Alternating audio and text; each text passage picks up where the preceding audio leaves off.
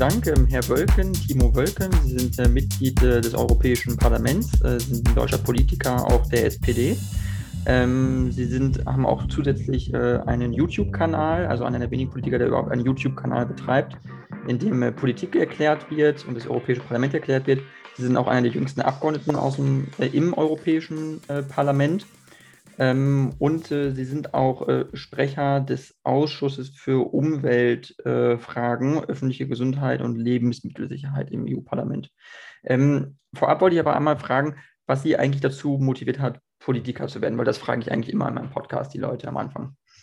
Vielleicht nochmal eine ganz kleine Korrektur. Ich bin äh, der Sprecher der sozialdemokratischen Fraktion im Umweltausschuss, also nicht für den gesamten Umweltausschuss, sondern nur für die äh, 18 Mitglieder der sozialdemokratischen Fraktion.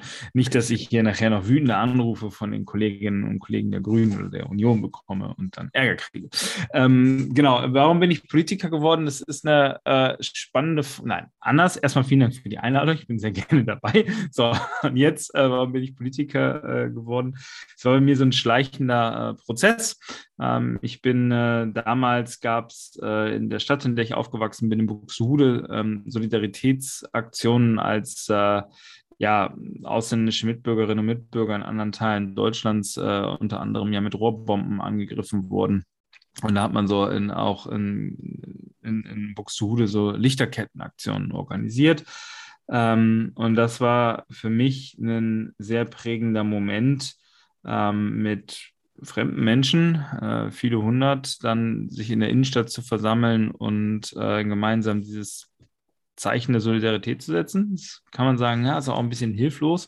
Ähm, ja, da, da habe ich mich so, ja, bin ich, da habe ich mich die Frage gestellt, sag mal, wieso kommen Nazis andere Menschen auf die Idee, ähm, andere Menschen umzubringen, nur weil sie vielleicht anders aussehen, anders sprechen, andere Dinge essen.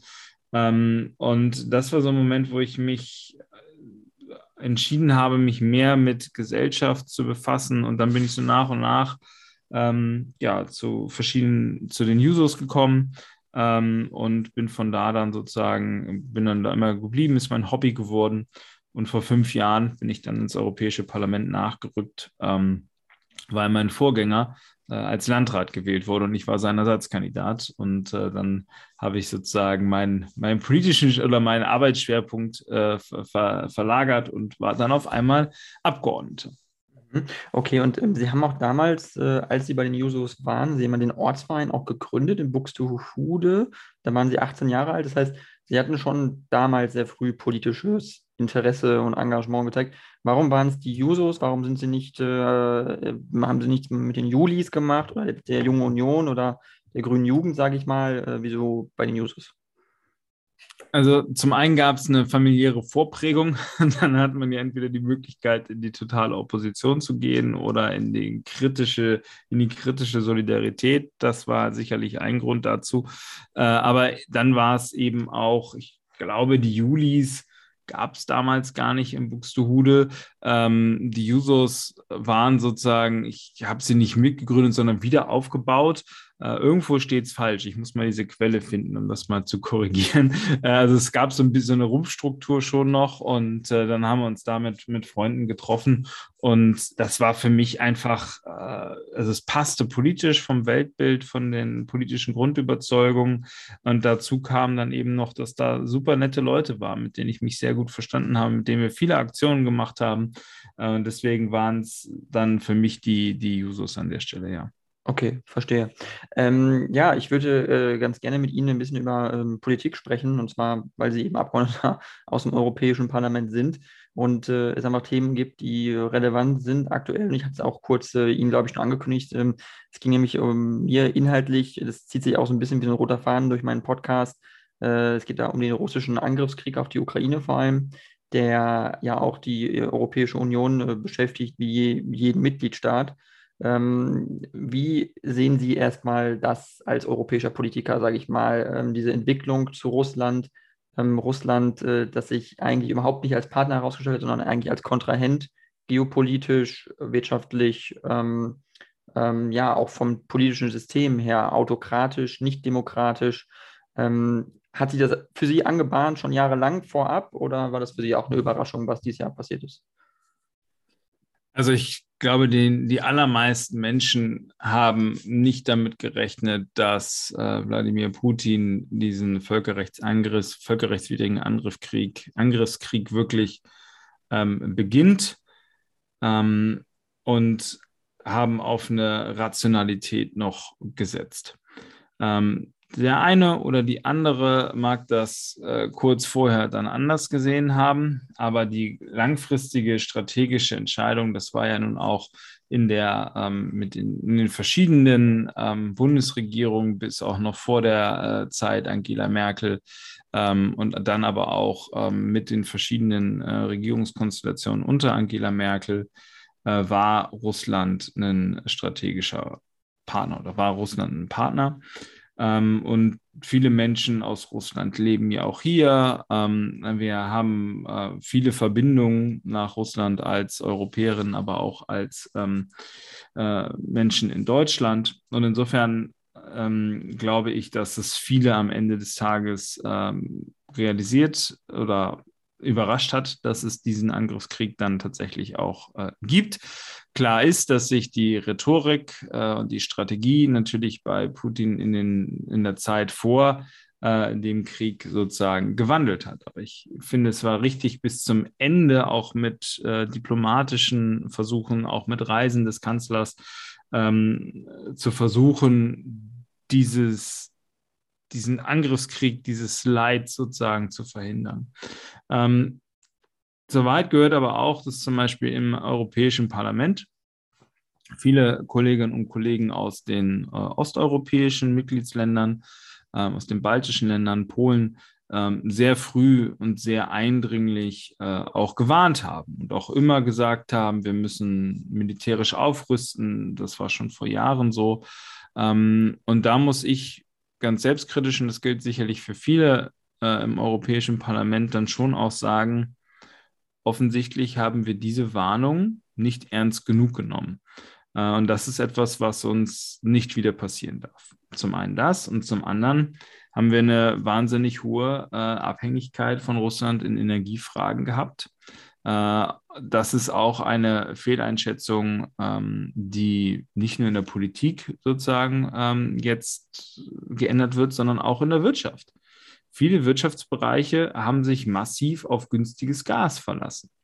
Ähm, wenn wir auch die Diskussionen uns zum Beispiel im Wasserstoff ansehen, dann haben viele immer gesagt, naja, es reicht, wir arbeiten mit blauem Wasserstoff, also Wasserstoff, der aus Erdgas äh, produziert wird und dann nimmt man das CO2, was dabei entsteht und verwendet das in einem Prozess oder speichert das, wenn das nicht geht. Äh, und all diese Gewissheiten, sowohl auf politischer Ebene, aber eben auch auf wirtschaftlicher Seite, äh, sind jetzt stark ins Wanken geraten. Und ich selber sage für mich, ähm, dass ich mein, mein politisches Handeln jetzt sozusagen mehr darauf, noch mehr darauf ausrichten werde, eben diese Abhängigkeiten zu versuchen zu verhindern, Entscheidungen in diese Richtung zu treffen. Und das ist etwas, was wir, äh, was glaube ich, sehr viele sehr bitter mit dem Beginn des Krieges im Februar gelernt haben. Mhm. Ja, ich ähm, äh, stimme Ihnen dazu. Ich glaube, dass die EU vermutlich das nicht äh, zu ernst genommen hat, aber man sieht Partnerländer oder Mitgliedsländer wie Polen zum Beispiel, äh, die die Hälfte ihres ähm, Bestandes an schweren Kampfpanzern abgegeben haben in die Ukraine nun darauf warten, dass Deutschland äh, Kampfpanzer im Ringtausch liefert, was nicht passiert. Ähm, wie erklären Sie sich, dass es innerhalb der Europäischen Union da so Schwierigkeiten gibt? Und ist es nicht eigentlich an der Zeit, da eine europäische Verteidigungsunion aufzubauen, um, um überhaupt besser auf sowas reagieren zu können? Also zu der Frage des Ringtausch kann ich, da sind wahrscheinlich die ähm, Kolleginnen und Kollegen im Verteidigungsausschuss und die, die in der Geheimschutzstelle Dokumente einsehen können, äh, besser äh, geeignet, um zu sagen, was da tatsächlich jetzt geliefert wurde und was nicht. Vieles wird ja auch aus strategischen Gründen nicht geliefert. Der Bundeskanzler hat ja in seiner Regierungserklärung dann vor einigen Wochen auch nochmal deutlich gesagt, welche Waffen, welche ähm, Unterstützung sozusagen geflossen ist. Äh, der Ringtausch ist ein ein Konstrukt, der an der einen oder anderen Stelle kritisiert wird, aber denke ich ähm, auch zu einer engeren äh, Verbindung zwischen ähm, NATO-Partnern, aber auch zwischen europäischen Partnern führen kann. Bei dem Stichwort Verteidigungsunion, ähm, das ist genau dieser Punkt. Also da haben tatsächlich insbesondere Kolleginnen und Kollegen aus Polen ähm, schon sehr früh, also vor drei Jahren, viel Geld verlangt und gesagt, wir müssen an dieser Stelle jetzt weitergehen. Ähm, richtig ist, dass wir tatsächlich auch über ähm, ein, eine europäische Verteidigungsneuausstellung ähm, nachdenken müssen. Dazu gehört für mich zum Beispiel aber auch, und das ist bisher äh, noch nicht passiert, ähm, dass wir über so etwas wie eine europäische Armee reden müssen. Also äh, gemeinsam zu überlegen, welche Kapazitäten brauchen wir, wo gibt es vielleicht Doppel- oder Dreifachkapazitäten, die keinen Sinn machen, wo haben wir dafür aber gar keine Kapazität.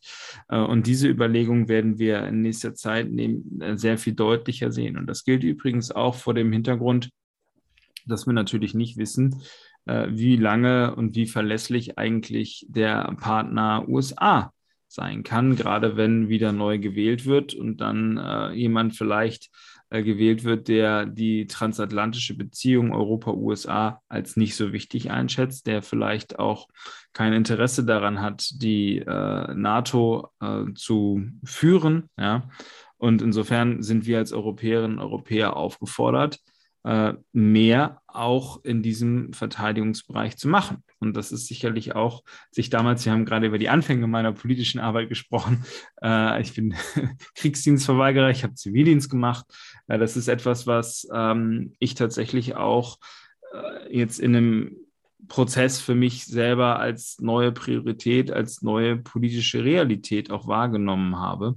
Und das ist genau das, was ich sage, dass wir äh, dass viele von uns sicherlich ein Stück weit äh, alt äh, oder geglaubte, wahr, gefühlte, geglaubte, wahrgenommene Überzeugung äh, tatsächlich nach, neu, ja, nachjustieren müssen. Und dazu gehört sicherlich auch äh, das Denken über stärkere Verteidigungsbereitschaft der europäischen Mitgliedsländer.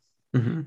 Okay, ähm, es war kürzlich, ich weiß nicht, ob Sie es mitbekommen haben, Joachim Gauck, äh, der ehemalige Bundespräsident Deutschlands, im Interview ähm, bei Markus Lanz und wurde da gefragt, äh, haben Sie vielleicht gesehen? Nee. Ähm, haben Sie nicht gesehen, okay. Äh, und äh, da war es auf jeden Fall so, dass ähm, er gefragt worden ist, äh, jetzt im Falle eines äh, Verteidigungsfalls, ähm, sei es Russland, das angreift, was aktuell eben der Aggressor auf diesem Kontinent ist, ähm, äh, ob Herr Gauck zur Waffe greifen würde, um das Land, um die Europäische Union zu verteidigen. Und das hat er gesagt, hat er bejaht. Hat er gesagt, das würde er tun. Würden Sie dasselbe tun, auch wenn Sie jetzt sagen, Sie hatten zwar Zivildienst gemacht, aber in diesem Fall in dieser Situation, wo wir uns jetzt befinden, wo Russland souveräne Staaten in Europa überfällt und äh, Zivilisten ermordet und Städte bombardiert. Würden Sie das auch tun? Also ich wäre keine große Hilfe, äh, weil ich null Erfahrung äh, mit, dem, mit dem Waffeneinsatz habe äh, und wir dafür eine Bundeswehr haben, die äh, gut ausgestattet ist und wir noch nicht gut ausgestattet ist, aber jetzt besser ausgestattet werden wird und wir völlig zu Recht ja eben darauf setzen, dass wir gut äh, ausgebildete Berufssoldatinnen und Soldaten haben und eben nicht mehr äh, die, den Weg über den, über den Wehrdienst sehen. Das heißt, ich habe habe an der Stelle äh, keinerlei Qualifikation. Ähm, aber natürlich kann man nie, nie sagen. Und ich kann auch nicht jetzt ausschließen, wie die Situation ist. Ich gehe davon aus, dass wir alles dafür tun, dass eine Ausweitung des Krieges nicht passieren wird. Äh, und ich ähm, glaube auch, dass wir, dass niemand äh, daran ein Interesse daran hat, und wenn es dann soweit ist und äh, tatsächlich festgestellt wird, dass ähm, es weiteren Bedarf gibt, äh, wird sich davor sicherlich niemand verschließen. Aber an der Stelle nochmal, ich habe mit Waffen derzeit nichts zu tun und kann deswegen äh, wäre sicherlich keine Hilfe. Mhm. Okay. Ähm, es gibt äh, in, in Deutschland die Debatte, dass, ähm, das hatte ich auch ähm, als, als, als Frage notiert für Sie, ähm, viel Druck äh, auf die Bundesregierung, insbesondere auf den Bundeskanzler, äh, was die Lieferung von äh, Panzern angeht. Äh, Leopard 1 Panzer 50, 60 Stück, die, ähm, die äh, nicht mehr gebraucht werden, die ähm, in Deutschland stehen, die aber nicht ausgeliefert werden, weil der Bundeskanzler auch gesagt hat, äh, er gibt diese Auslieferungsgenehmigung nicht. Ähm, woran machen Sie das fest? Ist das von der SPD aufgehalten mit dieser Prozess? Ist das nicht passiert, obwohl Partner in der Ampelregierung äh, das fordern, die FDP und die Grünen insbesondere, nicht nur in der Fraktion, auch in der Regierung? Ja, am Ende des Tages, also ich kann diese ähm, Entscheidung ähm, nicht kommentieren, weil ich sozusagen als Europapolitiker nicht in den Entscheidungsprozessen in, den, in der Bundesregierung und auch in den Regierungsfraktionen äh, eingebunden bin. Am Ende des Tages entscheidet das eine Bundesregierung äh, zusammen und wir haben als Bundesregierung eine gemeinsame Strategie oder die Bundesregierung hat eine gemeinsame Strategie erarbeitet, die auch äh, umgesetzt wird und wo wir auch deutlich sehen, dass die Ukrainerinnen Ukrainer bzw. die ukrainische Regierung sich für die äh, Bemühungen äh, bedankt. Deutschland ist der größte Einzelfinanzier sozusagen, wenn europäisches Geld zum Waffenankauf zur Verfügung gestellt wird. Äh, und insofern glaube ich, dass von allen dem, was ich weiß, diese Strategie ähm, funktioniert und tatsächlich auch ähm, als äh, hilfreich von der ukrainischen Seite wahrgenommen wird. Okay, und das heißt, Sie würden nicht sagen, dass man mehr machen kann. Oder dass man mehr Waffen liefern sollte? Also es wird situativ immer neu entschieden. Und wenn es neue Anforderungen gibt, gibt es dann auch weitere Lieferungen. Wir haben es beim Mehrfachraketenwerfer gesehen. Da war am Anfang äh, überhaupt gar keine äh, Diskussion von, wir, wir sehen es an der Ausbildung und insofern äh, kann die Bundes, also ja, wenn wir, wenn mehr Waffen gebraucht werden, wenn sie angefordert werden, äh, wird sich, da bin ich fest von überzeugt, die Bundesregierung davor nicht äh, ähm, sozusagen verschließen, sondern weiter diese Hilfe leisten. Okay. Ähm, es gibt eine Debatte äh, in England und in den USA. Ähm, da wurde es in Zeitungen auch jetzt äh, kürzlich äh, geschrieben, äh, dass Deutschland äh, das Land ist, was militärisch in Europa am wenigsten tut für die Ukraine. Äh, was sagen Sie zu diesen Aussagen? Ich weiß nicht, wo diese, also ich kenne die Quellen nicht und ich denke auch nicht, dass das äh, ähm, so ist, insbesondere vor dem Hintergrund äh, der, der Statements aus der Ukraine. Okay, also stand in der New York Times unter anderem äh, ein Artikel, der wurde diese Woche veröffentlicht äh, und äh, in einer britischen äh, überregionalen Zeitung. Und ähm, es gibt eben den Vorwurf einfach von englischer Seite und von amerikanischer Seite, dass Deutschland sich wegduckt und nicht möchte, dass zu sehr militärisch in diesen Krieg eingegriffen wird, aus Sorge, dass Russland eskalieren könnte. Was sagen Sie dazu? Ähm, diese, äh, also die Drohung Putins, äh, den Krieg auszuweiten, ist etwas, was man sehr ernst nehmen muss. Und wir haben gerade zu Beginn des Podcasts festgestellt, dass man, also ich zumindest, äh, dass man eine rationale äh, Entscheidung sozusagen von Wladimir Putin nicht mehr äh, erwarten kann. Die Waffenlieferungen, die jetzt schon passiert sind, äh, sind könnte man schon locker sozusagen äh, von russischer Seite als ähm, sozusagen Eskalation werden, gerade auch dann, wenn Raketen geliefert werden, die russisches Territorium begrenzen können. Und auch da möchte ich nochmal unterstreichen, ist ja auch gerade äh, Biden sehr deutlich gewesen, dass es gewisses, äh, äh, gewisse Munition eben nicht gibt, die eine, ähm, eine, besonders lange Reichweite haben, mit der dann sozusagen russisches Territorium betroffen werden kann. Insofern steht Deutschland da ziemlich fest an der Seite der Alliierten und ich denke weiterhin, dass die Strategie richtig ist und äh, wir damit tatsächlich auch, die Bundesregierung damit auch das tut, was die Bevölkerung erwartet, nämlich einerseits sicherzustellen, dass äh, die Ukraine sich verteidigen kann, dass sie Territorium auch zurückerlangen kann, dass es keine Ausweitung des Krieges auf äh, Deutschland oder andere EU-Staaten gibt und das ist eine Erwartungshaltung, die Bürgerinnen und Bürger haben. Und das ist natürlich äh, etwas, was äh, aus einer mitteleuropäischen Perspektive, aus Polen, aus Deutschland, äh, anders zu bewerten ist als aus einer Perspektive, die vielleicht etwas weiter weg ist, UK oder USA. Und äh, insofern kann, glaube ich, dass wir an der Stelle eine Linie der Bundesregierung sehen, die von der breiten Mehrheit der Bevölkerung auch getragen und unterstützt wird. Okay.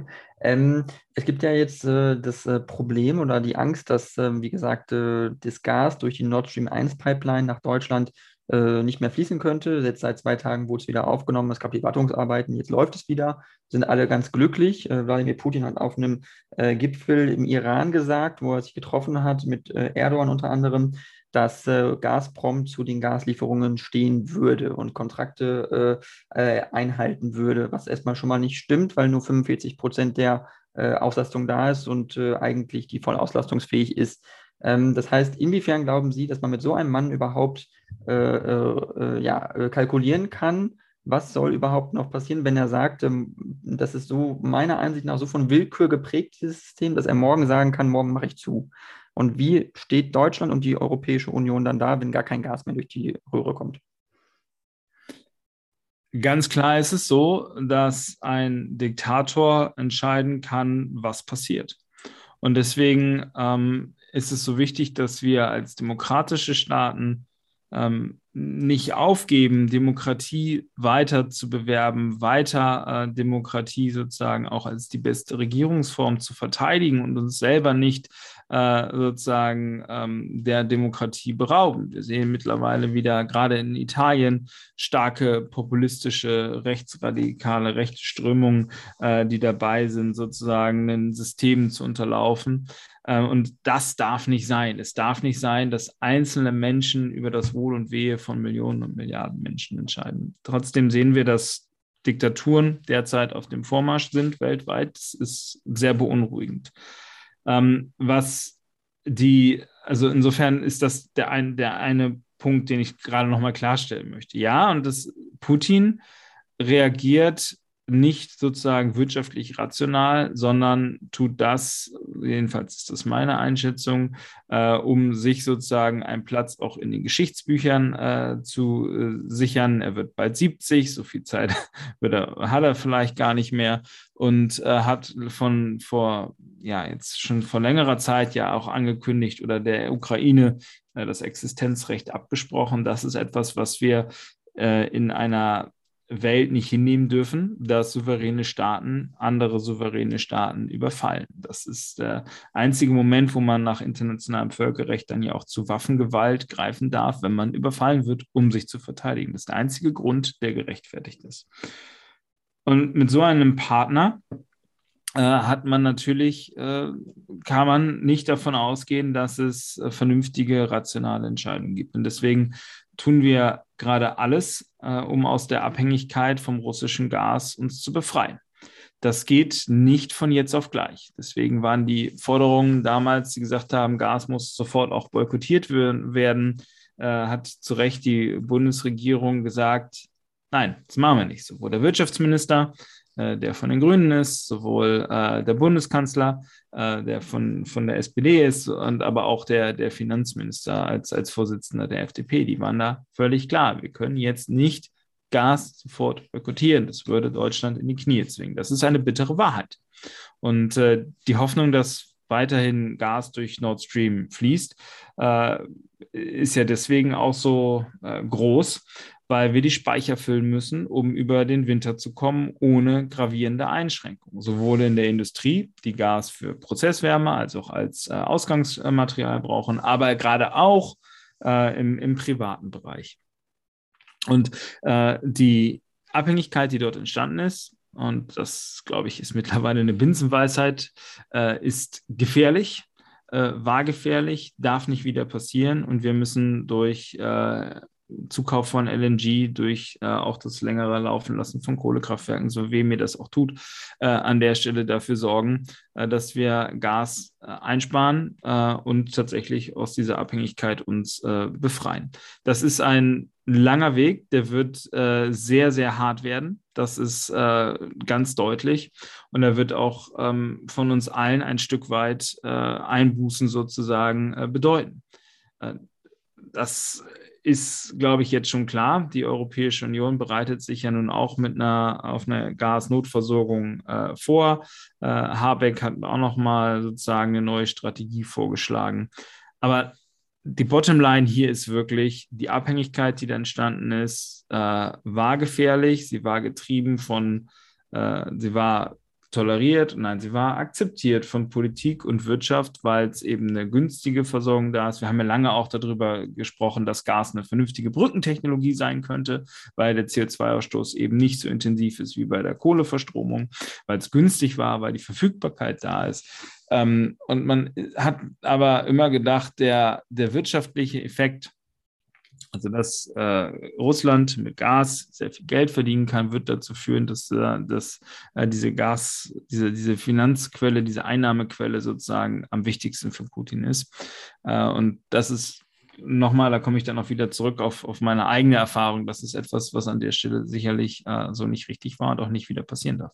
Mhm. Ähm, an, an, an welcher Stelle würden Sie sagen, müsste die Europäische Union vielleicht Vorgaben machen, zu sagen, dass es in Deutschland keine LNG-Terminals gab? Gar nicht eigentlich. Also es mhm. wurde ja, jetzt, jetzt wird ja erst damit begonnen.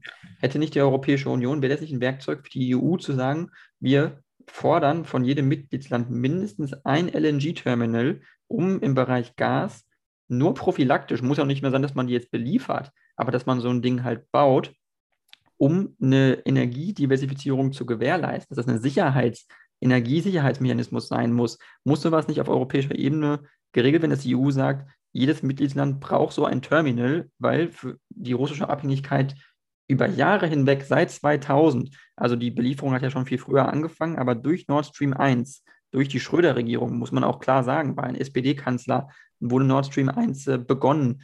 Und ähm, das naja, wenn man sich die, die Abhängig von einigen die Pipelines anguckt, dann waren jetzt nicht mehr SPD-Politiker dabei. Also deswegen mache ich ja den Punkt. Ich ja. äh, glaube, dass das etwas ist, was seit sehr vielen Jahren sehr breit äh, getragen wurde und als richtig angesehen wurde, auf dieses Gas zu setzen. Und eben nicht nur von einer Partei. Das ist mir schon, schon wichtig. Ähm, also kann man Mitgliedstaaten zwingen? Äh, nein. Wir haben als Europäische Union nicht die Kompetenz, darüber zu entscheiden, wir dürfen das schlicht nicht, darüber zu entscheiden, welche Energieform von den Mitgliedstaaten genutzt werden muss. Äh, das entscheiden die Mitgliedstaaten alleine. Deswegen gibt es manche Länder, die sehr intensiv auf Atomkraft setzen, andere, die sehr stark auf Gas, Kohle gesetzt haben, die nächsten, die schon sehr viel weiter bei äh, erneuerbaren Energien sind. Und deswegen wäre das keine, keine richtige, kein richtiger Weg gewesen. Deutschland hat ja nicht aus Blauäugigkeit auf LNG verzichtet äh, oder im weiten Teilen darauf verzichtet, sondern weil man zu der Überzeugung gekommen ist, dass LNG unter ähm, hochgradig gefährlichen Methoden gewonnen wird äh, dass das zu Bodenverseuchungen führen kann, dort wo es sozusagen, weil es mit Chemikalien rausgelöst wird, weil es einen massiven Methanschluck gibt. Methan hat gerade in der kurzfristigen Periode eine krassere Klimawirkung äh, als, als das CO2 hat. Äh, viel Methan wird bei der Produktion, beim Transport freigesetzt. Ähm, wir haben Transportengpässe. Es gibt, glaube ich, weltweit 450 Transportschiffe für LNG. Äh, man hat ähm, tatsächlich sich also gesagt, okay, bauen wir jetzt eine Infrastruktur auf, die teuer ist, die umweltpolitisch schwierig ist, die klimapolitisch schwierig ist und setzen dann auf dieses äh, Gas für eine kurze Zeit und hat dann gesagt, nee, das lohnt sich nicht. Ähm, weil aber so wir. Terminal, aber so ein Terminal zu bauen ist ja erstmal nicht umweltschädlich. Ich rede nicht davon, ja, dass man das jetzt damit ja gut, füllt, dass man nur die Infrastruktur ja, hat für den Fall, dass so was passiert. Mhm. Dann musst du ja aber auch die Transportkapazitäten vorhalten, also dafür äh, die Schiffe bauen. Du musst äh, dann von den Terminals den Abtransport sicherstellen. Das wirst du wahrscheinlich über äh, Gasleitung, also Pipelines machen. Wir sehen es jetzt gerade in Wilhelmshaven, da wird in Rekordzeit äh, noch eine, eine, Verbindungsleitung gebaut von ungefähr 20 Kilometern Länge, was notwendig ist, was jetzt notwendig ist, aber was äh, vor anderthalb Jahren noch nicht notwendig war und trotzdem alle diese Probleme, die da drunter, drunter hingen.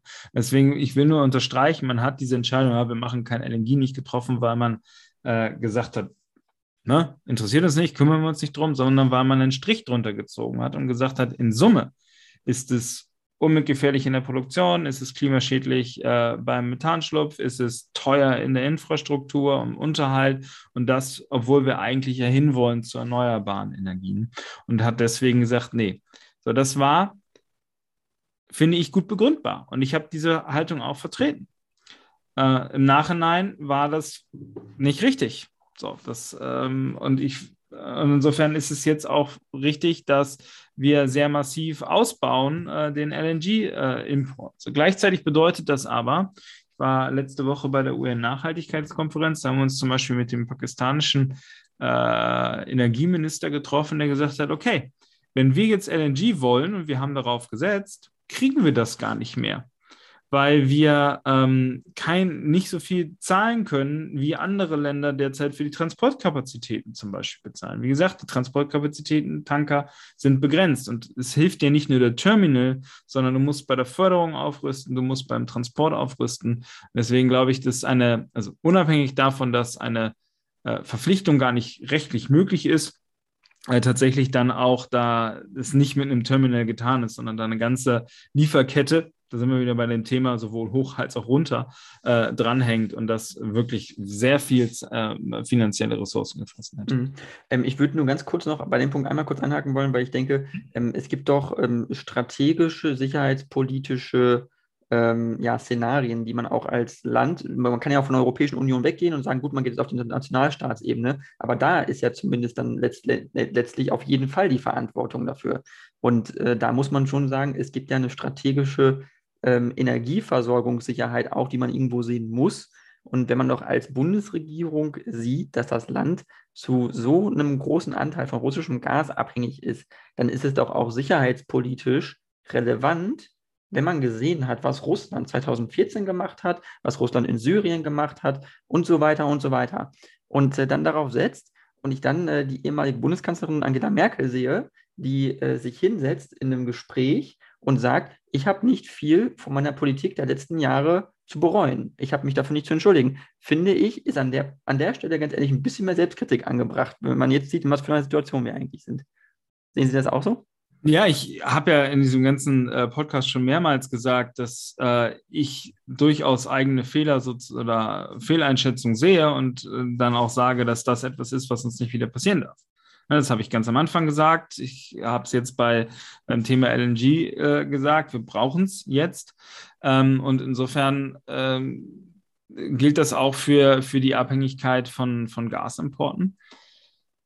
Da nochmal, man ist davon ausgegangen, dass Russland dieses Geld, diese Einnahmen aus dem Verkauf des Gases braucht. Äh, und das stimmt ja auch, wenn man sich sozusagen die Ausfuhrzahlen anschaut. Also der, das meiste Geld verdient Russland nun mal eben mit dem Export von Gas. Äh, und dass man sagt, okay, solange Russland wirtschaftlich darauf angewiesen ist, äh, werden sie die Versorgung nicht unterbrechen. Und gleichzeitig hat man eine vernünftige Versorgungslage. Das setzt voraus, dass alle Akteure in diesem Spiel rational handeln. Das hast du ja, haben Sie ja auch schon gesagt, haben, haben wir ja hier auch schon festgestellt, ist nicht mehr der Fall. Und insofern ähm, muss man, kann, kann man nicht sagen, war alles dufte. Also jedenfalls kann ich das nicht. Und deswegen tue ich das auch nicht. Mhm. Ähm, ich würde jetzt noch kurz ähm, fragen wollen, weil die Frage hatte ich mir auch noch äh, äh aufgeschrieben, und zwar, äh, was ist denn jetzt, äh, wenn die, also wenn jetzt gar keine russischen Gaslieferungen mehr kommen, ähm, kann man mit, als Europäische Union mit den amerikanischen Partnern sprechen, um zu sagen, wir brauchen jetzt wirklich Gas ganz dringend. Äh, ist es möglich, dass ihr uns das über Tanker schickt äh, und uns priorisiert als, äh, als Kunde, sage ich mal, oder als Anlieferziel, wenn man sieht, dass äh, die, die Wohnungen in Deutschland sonst im Winter kalt werden, sage ich mal. Nicht nur in Deutschland, auch in Italien ist das Risiko übrigens da. Ja, klar, Österreich. Äh, also es, dieses Risiko besteht und äh, diese Gespräche Gespräche, soweit ich das weiß, sind mit Partnern auch geführt worden und führen eben dazu, dass wir äh, auf den Märkten diese Verwerfung sehen. Ich habe das gerade angedeutet, was manche Länder, was das für sie dann bedeutet, dass eben eine Priorität jetzt äh, auf äh, der europäischen Versorgung äh, liegt. Und insofern wird alles getan, was äh, möglich ist, um eine Versorgung der äh, Europäerinnen und Europäer zu gewährleisten. Ja.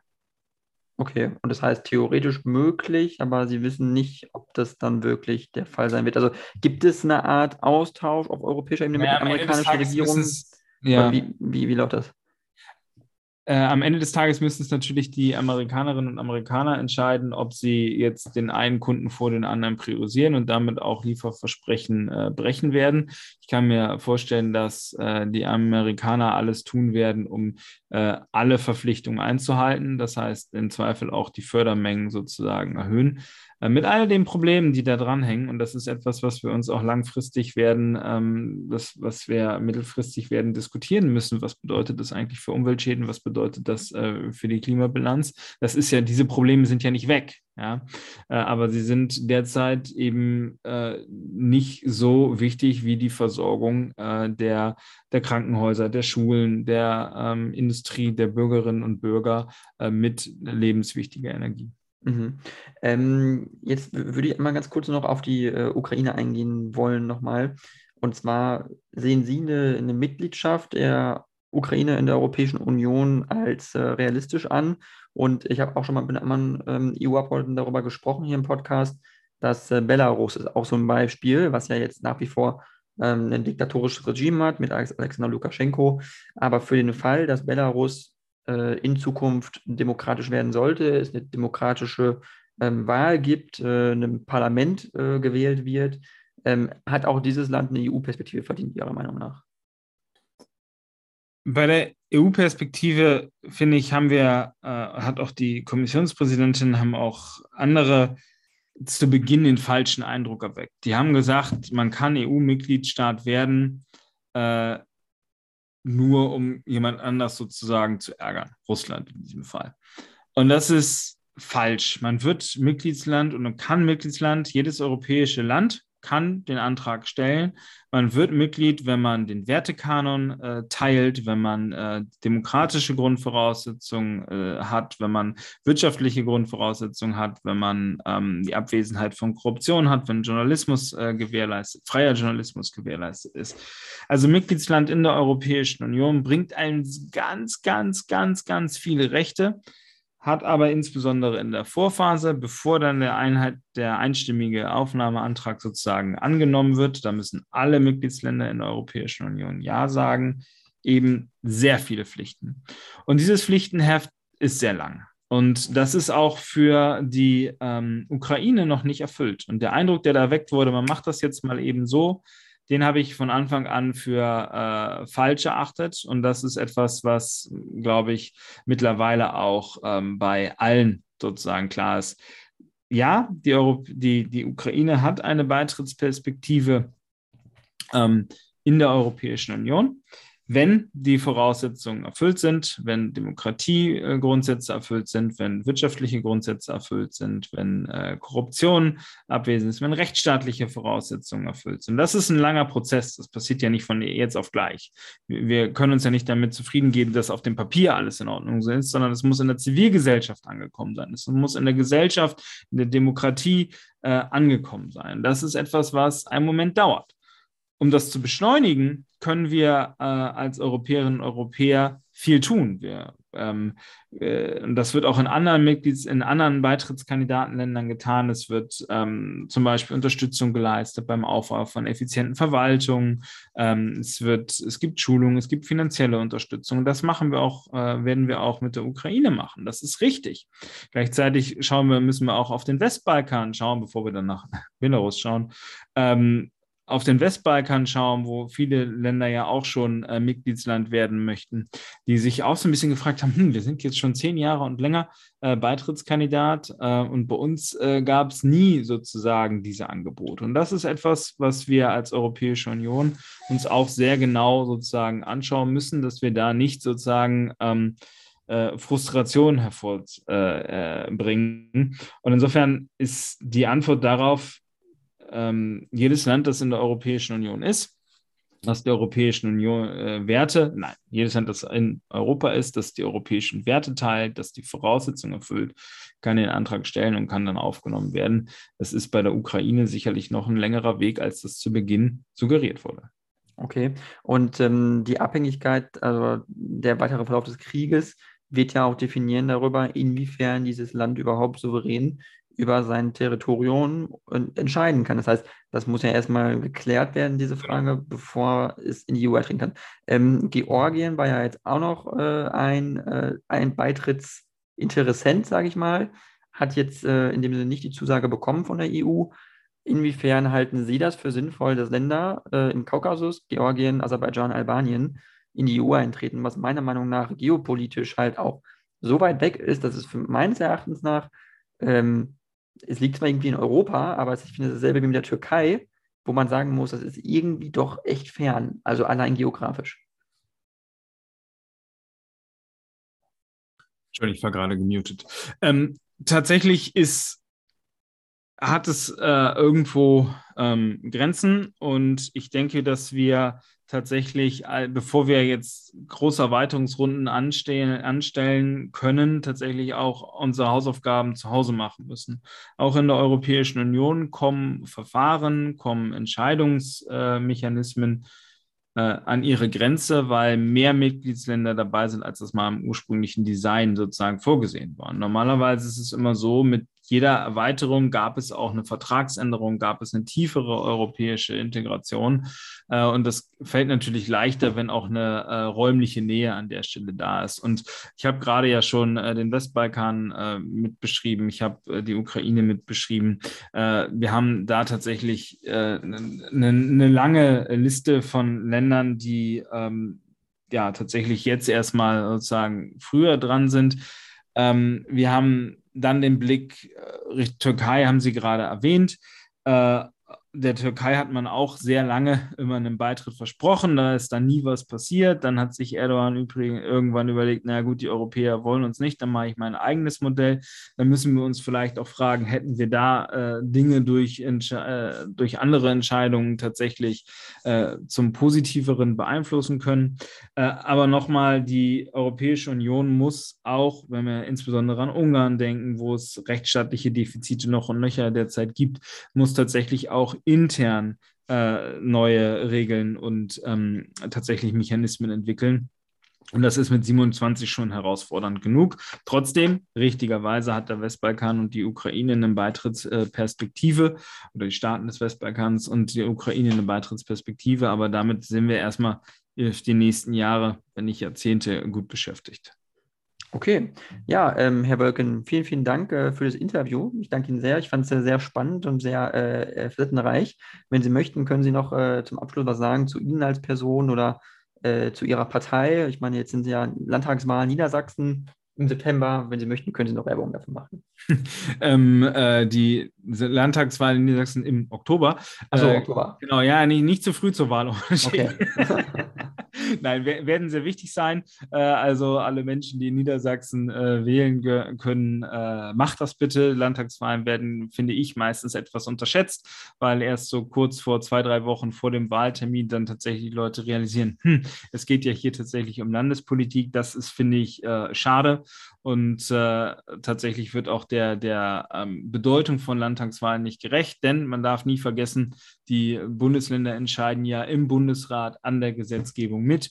Und tatsächlich sind es auch die Bundesländer, die insbesondere die europäischen Förderinstrumente immer umsetzen. Also insofern hat das schon eine, eine große Bedeutung. Und vielen Dank für die Möglichkeit, nochmal auf die Wichtigkeit der Wahlen äh, dann ähm, hinweisen zu dürfen. Äh, und ich hoffe, dass tatsächlich viele Menschen dieses Privileg dann in, ähm, in Niedersachsen tatsächlich auch nutzen werden, dann am 9. Oktober zur Wahl. Okay, dann äh, vielen, vielen Dank und vielleicht bis zum nächsten Mal. Dankeschön.